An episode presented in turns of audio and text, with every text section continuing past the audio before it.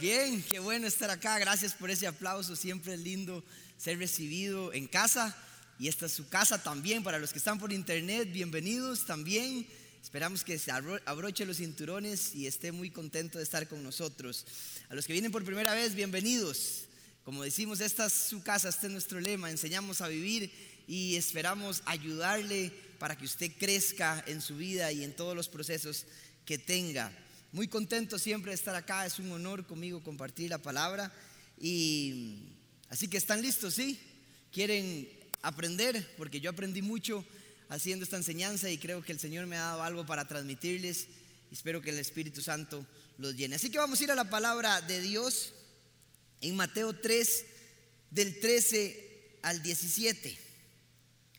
Y dice lo siguiente, es nueva versión internacional. Un día Jesús fue de Galilea al Jordán para que Juan lo bautizara. Pero Juan trató de disuadirlo, disuadirlo, perdón. Yo soy el que necesita ser bautizado por ti, y tú vienes a mí, objetó. Hagámoslo como te digo, pues no conviene cumplir con lo que es justo, le contestó Jesús. Entonces Juan consintió. Tan pronto como Jesús fue bautizado, subió del agua en ese momento se abrió el cielo y él vio al Espíritu de Dios bajar como una paloma y posarse sobre él. Y una voz del cielo decía, este es mi Hijo amado, estoy muy complacido con él. Mateo 4.1. Luego el Espíritu llevó a Jesús al desierto para que el diablo lo sometiera a tentación. Diga conmigo luego.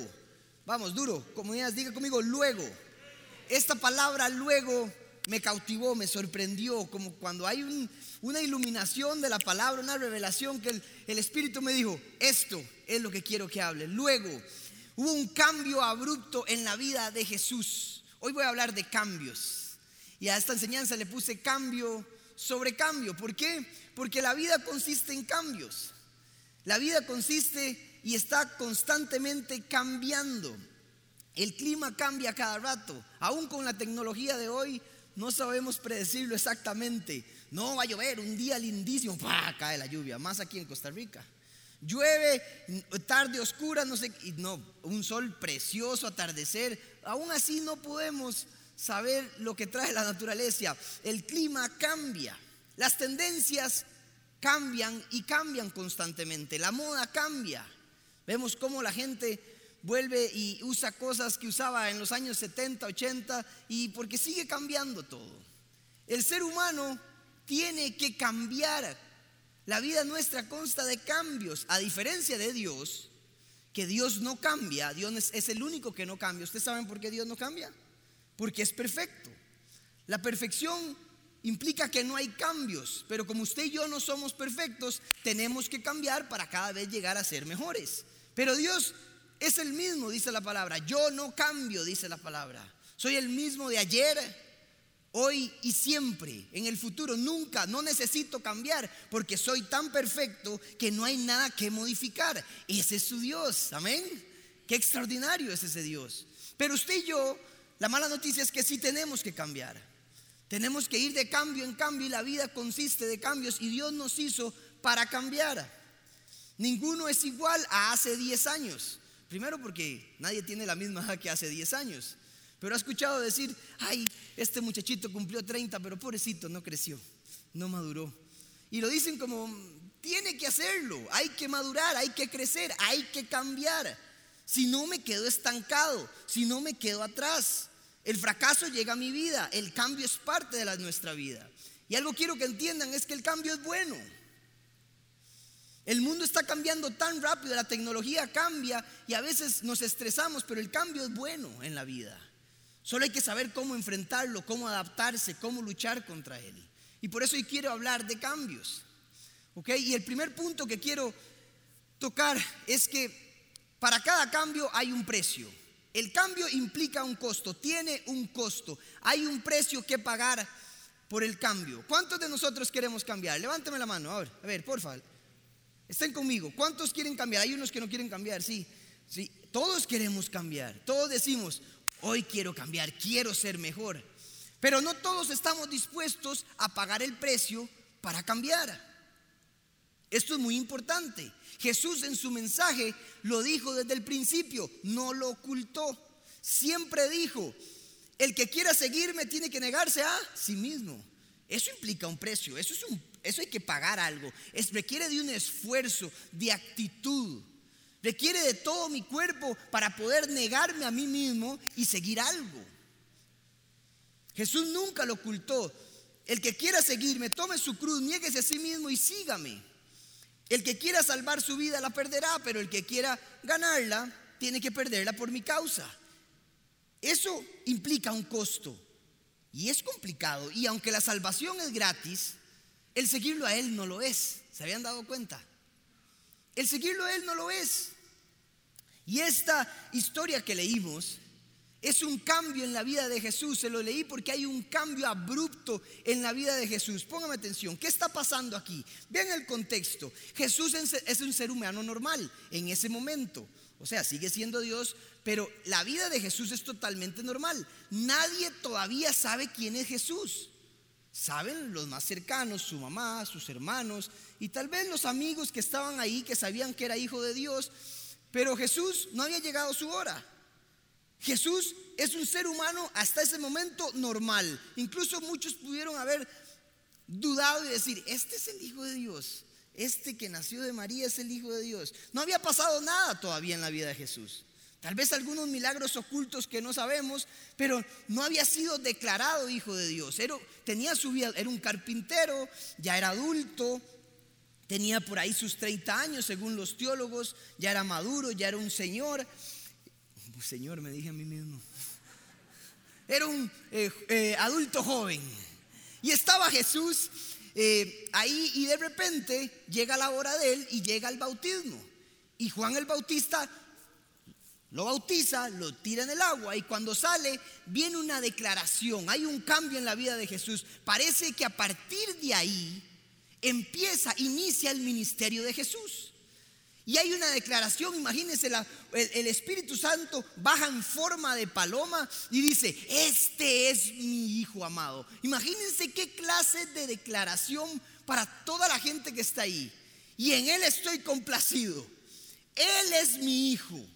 Imagínense, hay un cambio abrupto, empieza la misión de Jesús. Pasa de ser algo normal a ser el superhéroe Jesús que tiene que cumplir una misión, la misión más importante de toda la humanidad. Y hay un cambio abrupto. Hay una declaración impresionante. Pero quiero que noten esto. Quiero que noten que ese mismo espíritu que baja y lo empodera y le dice, este es mi hijo amado, lo empodera, le da declaración pública, todo mundo se entera. Ese es el que estábamos esperando. Y de repente ese mismo espíritu, ¡pum!, Luego lo envía al desierto.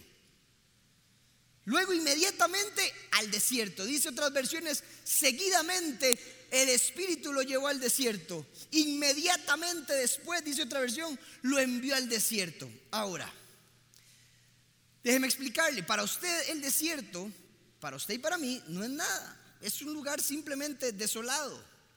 Es un lugar donde no crece nada, es un lugar donde no importa el desierto de ahí sí está nada más lejos. No es un lugar donde la gente vive, ¿verdad? Pero no es nada, no representa nada. Para ellos, el desierto significa peligro, significa estar alejado de la presencia de Dios. Desde el éxodo, desde, aquellos tiempos, la cultura mesopotamia, el, el desierto representaba a donde estaba el diablo, Satanás, el adversario, el enemigo. Ahí estaba. Por eso eh, Dios le dictó a Moisés y dice, vas a agarrar un cordero, vas a, crucificarlo para que es el, para el perdón de los pecados del pueblo, pero el otro, el otro que tenés ahí, vas a agarrar los pecados, lo vas a transferir al otro cordero y ese cordero lo vas a tirar al desierto, porque ahí es donde corresponden los pecados, afuera. Para ellos el desierto representa peligro, algo malo, donde está Satanás y vean qué interesante. Luego de empoderarme me envía a un peligro, me envía al desierto, a un lugar peligroso. El mismo espíritu lo llevó. No fue que él dijo, ahora voy a ir a un lugar peligroso. El Espíritu de Dios que lo empodera lo lleva allá. ¿A qué quiero llegar? Que en todo cambio en nuestra vida hay que pasar por un desierto. Tal vez usted diga, ay, qué lindo, cuando el Espíritu llega me va a llevar a avivamiento, me va a traer a éxito, me va a traer a sabiduría, pero también lo va a llevar al desierto. ¿Sabía usted eso? Satanás no llevó a Jesús al desierto, fue el Espíritu que lo llevó. ¿Quién lo tentó? No fue Dios el que lo tentó, fue Satanás el que lo tentó. Pero tenía que pasar por el desierto, porque para cada cambio hay un precio que pagar. Y no todo es bonito, no todo es una declaración pública, no todo es una promoción, sino también tengo que demostrar por qué estoy siendo promovido, por qué estoy siendo declarado. ¿Me estoy explicando? Nos encanta ser promovidos, nos encanta ser declarados algo bonito, pero en el momento que tenemos que demostrar, nos quejamos. De ahí Espíritu Santo, te pido que me, uses, que llegue y estoy pasando por este momento. ¿A cuántos no les suena conocido eso? Desde que voy a la iglesia es peor. Porque vas a ser tentado, vas a ser probado, vas a ser pasado por el fuego. Y Jesús ni la Biblia dice que nunca vas a pasar. Dice que vas a pasar, pero que Él estará con nosotros. Si Jesús, para tener un cambio abrupto en su vida, para cumplir su misión, para llevar la promesa, tuvo que ser pasado por el desierto, usted y yo también. Nos está diciendo, parte del cambio es pagar el precio. Tengo que ser capaz de pagar el precio, el costo, me tengo que esforzar. Quiero ser promovido, pero quiero seguir durmiendo. Quiero tener cuadritos, pero no quiero ir al gimnasio. Quiero estar saludable porque necesito estar saludable, pero quiero seguir comiendo hamburguesa y pizza que por cierto es delicioso, pero está bien una vez a la semana, no cinco. Quiero tener autoridad, pero no quiero responsabilidad, porque no estoy dispuesto a pagar el precio del cambio. Hay un costo que pagar y tenemos que entender que en ese cambio, con el Espíritu Santo, no todo es éxito, prosperidad y noticias buenas y declaración linda, sino también hay un desierto que pasar. Amén. Ahí sí que no digo amén. ¿Qué está pasando? Que el mundo está cambiando constantemente. Y hay cambios que provocamos. Si quiero cambiar, tengo que provocarlo, tengo que hacer un pagar un precio para que eso cambie. Cuando vienen a consejería conmigo, me dicen, "Sí, sí, sí, yo sé que eso lo tengo que cambiar." ¿Cuándo lo vas a cambiar? ¿Por qué no cambia? Porque no quiere pagar el precio. ¿Por qué me caso? Me caso para compartir, para estar con la ayuda idónea, para ceder. Pero entonces, ¿por qué no va mal? Porque no quiero pagar el precio de cambiar de soltero a, estar casado. Porque siempre quiero pensar en mío, mío, mío, mío y no quiero ceder. Entonces, ¿para qué se casa? ¿Quiere hijos? Pues bienvenido. Es lo menos egoísta que hay. Usted perdió su vida, la entrega por todo por el hijo. Yo surfeaba todos los fines de semana. Ahora cada cuánta vez, cada cuánto voy? Como una vez cada tres meses. ¿Por qué? Porque tengo que pagar el precio del cambio. La vida cambia. Tengo que aceptar que estoy cambiando, que el mundo cambia. Cuando viene el COVID, ¿qué pasa? Tengo que aceptar el cambio. Hay cambios que no provoco yo, hay cambios que son indirectos, pero que me afectan directamente a mí. Y tengo que tener la capacidad de pagar el precio para adaptarme también. Porque si no me estanco, si no me quejo, me quejo y me quejo, y no acepto lo que hay, y no me adapto, y no pago el precio para seguir cambiando. Los cambios no siempre son muy bonitos, pero siempre vas a ser tentado. En lo espiritual, le tengo una noticia si usted quiere cambiar de lo carnal a lo espiritual, tiene que pagar el precio de ser carnal y ser más espiritual. La palabra misma lo dice. ¿Qué dice? El espíritu es contrario a la carne. Si alimento la carne, no soy espiritual. Si quiero ser espiritual, tengo que dejar de alimentar la carne. Hay un precio que pagar. El desierto no siempre es malo. Y tenemos que entender que en el cambio el desierto es parte, es parte de la vida. Es parte de la vida porque tenemos que seguir adelante, tenemos que seguir hacia adelante. Y el desierto es el único lugar, ¿por qué Dios nos, nos hace pasar por ahí? Nos permite pasar por ahí, porque en el desierto, póngame atención, en el desierto es la única manera en que aprendo a valorar el agua. En el desierto es la única manera que aprendo a valorar que un techo. En el desierto aprendo a valorar la sombra, ¿sí o no? En el desierto estoy desesperado, desesperado por algo. Me inclino a Dios y estoy desesperado por Dios. Y cuando hay desesperación por Dios, hay revelación de Dios. Ponga atención a lo que le acabo de decir. Cuando hay desesperación por Dios, hay revelación de Dios. Necesito pasar por ahí para aprender a valorar y para entender muchas cosas que si no, no maduro. Cuando estoy muy cómodo, no tengo fe, porque la fe está sobre la billetera. Nada me pasa. ¿Qué fe tengo que tener si todo lo tengo? Pero cuando paso por un desierto, cuando paso por una tentación, necesito entender que estoy siendo probado. La próxima vez que usted pase por un desierto, no se queje y no diga, yo esto no lo pedí, Señor. Yo soy tu hijo. Y nos empezamos a quejar, ¿por qué estoy pasando por eso? En el momento que usted esté pasando por un desierto, vuelva a ver para arriba y diga, este es el momento de mi promoción. Si Jesús fue, sabía que tenía que pasar, que no podía fallar, cuando usted esté pasando por una prueba, por una tentación, sepa que es el momento para seguir al otro nivel. Véalo de esa manera, porque nos enfocamos en quejarnos y en decir, no entiendo espíritu, ¿por qué me lleva por aquí? ¿Por qué esto? En lugar de decir, este es el momento donde estoy siendo probado. Porque Jesús tuvo que entrenarse en oración, en leer la palabra, en conocer, y aunque todo lo sabía, él siendo 100% humano y 100% Dios, también se preparó como humano para llegar a ser declarado hijo de Dios, ¿sí? Pero una vez que usted es declarado, va a tener que ir y demostrar por qué fue que declaró. Nuestro pastor siempre lo dijo. Entrenamiento privado, promoción pública. Tengo que entrenar en lo privado para ser promovido en lo público. Pero una vez que estoy promovido y una vez que soy declarado, tengo que seguir demostrando por qué fue que me pusieron ahí. No es como que ya. Por eso es que cada uno de nosotros tiene que aceptar el desierto. El desierto es, es parte del cambio. Es parte de pagar el precio, señores. Es parte de estar con el Señor. Lo más lindo de esto es que Él nunca nos deja solos. Él no llevó a Jesús ahí y lo dejó solo, sino que más bien estuvo con Él todo el tiempo. En el cambio, en el desierto, estarás con Él.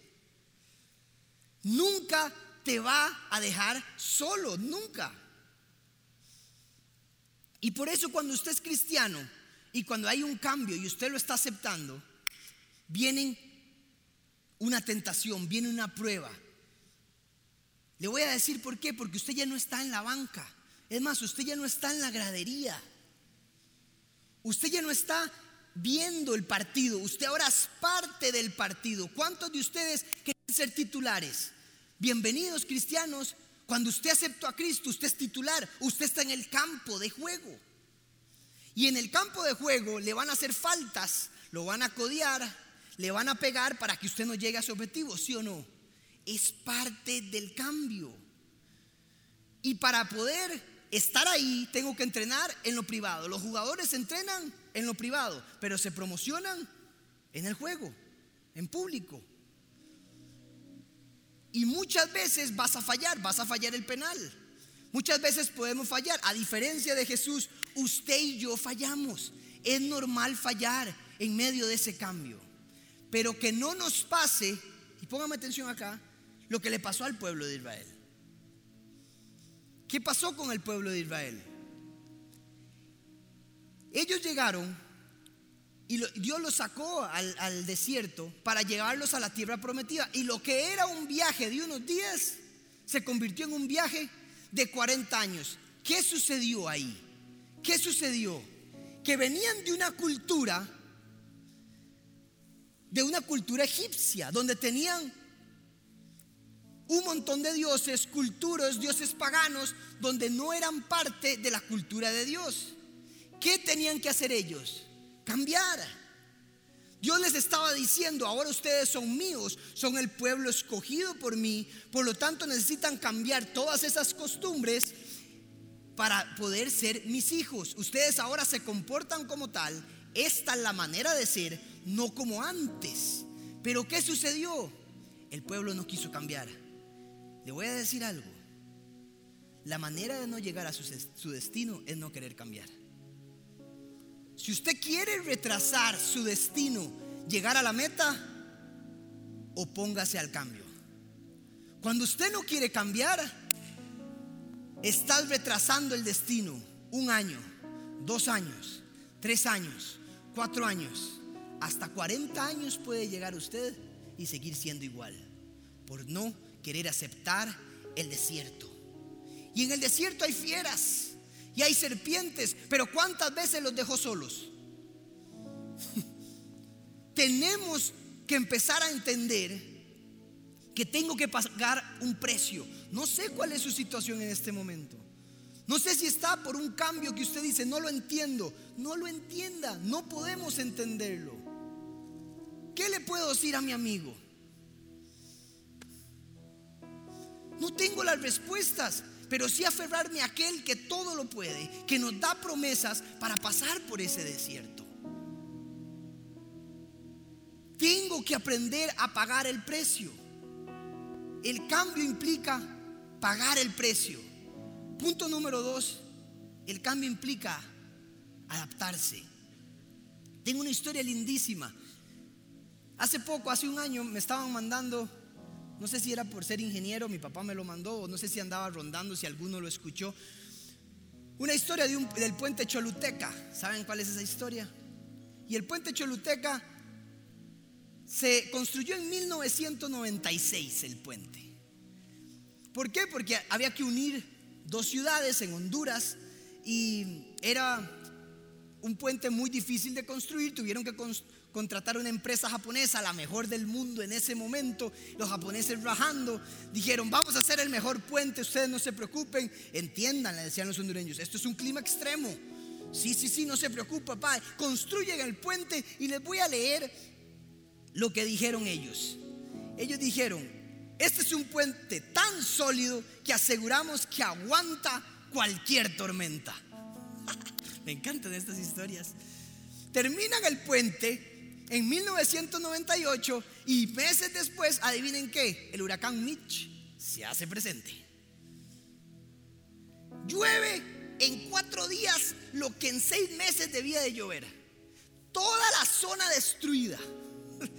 Siete mil personas pierden su vida, lastimosamente. La gente pierde sus casas y todo era agua. Era un mar lo que se veía. Y el puente Choluteca debajo del mar. Nada se veía y todo el mundo en la expectativa. ¿Y a dónde está el puente? Todos rajaban con el puente. Era una obra de la ingeniería, una maravilla. Se empiezan a bajar las aguas y todo el mundo, los japoneses temblando. ¿Será que aguantó? ¿Será que aguantó? Y donde bajan las aguas, no había nada, solo el puente. El puente estaba sólido. No le pasó absolutamente nada. Ahí estaba clavado. Solo hubo un problema. Les voy a mostrar una foto del puente. El problema es que el río cambió el curso. El río nunca más estuvo por debajo del puente, sino que ahora pasaba por el lado. Tantos recursos financieros, tantos recursos humanos, tanta mente para no tener la capacidad para adaptarme. Que no nos pase lo del puente Choluteca. Ahí está, 20 años después, y crecen. Ahora crecen y los árboles llegan sin que se pueda usar, sin que sirva. Ahí está el puente. Tienen la capacidad para adaptarse al mundo de hoy. Ya el lema no es construir para durar, sino es construir para adaptarme. Adaptarme a la pandemia, al COVID. ¿Cuánta gente dice, ya no, ya no soy, cuando abran la iglesia completa voy? Cuando me pueda cantar voy, porque si no, no. Grupo Paz Virtual, jamás lo voy a hacer. Te estás quedando atrás, estás retrasando llegar a la meta. Tengo que tener la capacidad de adaptarme. Trabajar con mi esposa todos los días ahí metido en la casa. Pues bienvenido, adáptese. Que el matrimonio ahora ya no es lo mismo desde que nos encerraron.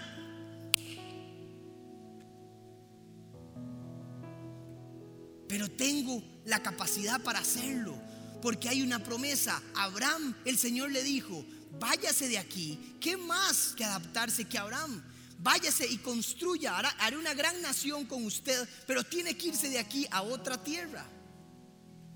Él tuvo que pasar, pagar el precio de incomodarse. Vas a tener que incomodarte. Vas a tener que adaptarte. Pero siempre hay una promesa al final. No retrase. Deje de quejarse de los cambios indirectos. Más bien provoque cambios en su vida para que usted llegue a la meta. Sé que no es fácil pasar por un desierto. Sé que no es fácil. No sé cuál sea su momento. No sé cuál sea lo que está pasando. Pero tiene que aceptarlo, enfrentarlo y adaptarse. Es tiempo de dejar de quejarse. El Señor me decía, sé que todos saben que hay que cambiar, pero no todos quieren pagar el precio y adaptarse. Es tiempo, tal vez esta palabra es para usted hoy, de aceptar lo nuevo, la nueva normalidad. ¿Por qué queremos volver atrás? El Señor te dijo, el tiempo se ha acercado, es hoy donde las buenas nuevas llegaron, arrepiéntanse, es hoy. Le voy a decir algo que usted tiene que aprender acerca del costo del cambio y es el precio del hoy. Hoy es el día donde usted tiene que decidir cambiar. ¿Por qué mañana lo que puedo hacer hoy? ¿Por qué decir, sí, yo tengo que cambiar eso en mi matrimonio? Algún día lo haré. No, hoy lo puedo empezar a cambiar. Hoy tengo que dejar de ser envidioso. Hoy tengo, hoy es el día para perdonar. No, algún día lo perdonaré. No, hoy lo perdono. Hoy perdono. Porque usted nunca sabe lo que va a suceder mañana. El precio del cambio es hoy. Hoy es el día para amar. Hoy es el día para servir. Algún día le serviré al Señor. Cuando esté más fuerte, hoy es el día para empezar a servirle a Dios. ¿Por qué esperar? Jesús dijo, hoy el reino de los cielos se ha acercado, hoy, a partir de hoy. No es mañana. Atrévete a cambiar. Atrévete a pagar el precio. Atrévete a adaptarte a la nueva vida, a lo que trae el Señor. Pero recuerde que siempre hay una promesa con el cambio. Y Él nunca nos deja solos. En el cambio estarás con Dios. En el cambio Él estará ahí. Él no dejó a Jesús solo. Estaba ahí con Él. Si Él mismo lo llevó, el Espíritu lo llevó a Él. Y hay promesas que quiero leerles que usted no se le puede olvidar mientras esté siendo tentado, mientras esté siendo probado. Porque en la palabra dice, pasarás por el fuego y no te quemarás, pero vas a tener que pasar. Cuando la tormenta venga, las lluvias, la casa tiene que permanecer fiel porque los fundamentos están bien puestos. Pero la tormenta va a venir y la lluvia y las aguas. Entonces, no nos quejemos, sino aceptemos. Y cuando tengamos el fuego enfrente, cuando tengamos las aguas enfrente, lancémonos hacia allá porque sabemos que viene otro nivel en Cristo Jesús. Vaya, pase por ahí y diga, hay prueba, hay tentación, la voy a pasar. Y esto significa que viene otro nivel en mi vida. Esto no es para echarme para atrás. Esto es para pasar. Y así voy a tener fe, voy a tener desesperación por Dios. Y de repente va a haber una revelación de Dios sobre su vida. Amén. Vea lo que dice la palabra de Dios para ir cerrando. Vean qué clase de promesas. Para los que confían en el Señor renovarán sus fuerzas, volarán como las águilas, correrán y no se fatigarán, caminarán y no se cansarán. En medio del desierto, usted va a tener alas como las águilas. Vas a poder caminar y no cansarte. ¿Cuántos de nosotros decimos, ya estoy cansado, no puedo más? El Señor da nuevas fuerzas.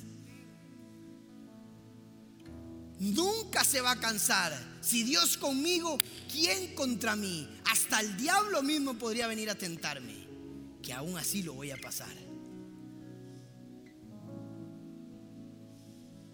El diablo tentó a Jesús y lo tentó con la palabra de Dios. Lo tentó con la palabra de Dios fuera de contexto. Y Jesús le respondió con la palabra de Dios con un correcto contexto. Jesús nos está diciendo que ya ni siquiera basta con leerla. También tengo que entender el contexto de la palabra de Dios. Saber usarla. Porque hasta el enemigo la usa. Y podemos caer en eso. Pero usted tiene que saber que en medio de la prueba Él está con usted. Hay una promesa. Abraham, hay una promesa. Abraham se equivocó, retrasó un poco. Y por esa equivocación de acostarse con Agar, con la sirvienta, hay una guerra de dos naciones por el resto de la vida. Pero Dios dijo, la promesa no se quita porque usted se equivoca. Nunca la promesa es quitada. Nada más es retrasada por nosotros mismos. Pero la promesa del Señor siempre permanece firme. Amén. ¿Le parece? Dele un aplauso al Señor.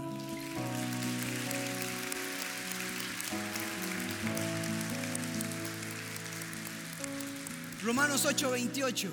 Para los que aman al Señor, todas las cosas nos ayudan a bien. Todas, todas, todas. ¿Cómo? El cáncer, sí, el cáncer. La enfermedad, sí, la enfermedad. Todo, todo. Pero Andrés, ¿cómo? no sé, pero sí. Por eso hay que confiar en Él. Para los que esperan en el Señor tendrán nuevas fuerzas. Ahí la promesa está ya, está ya la promesa.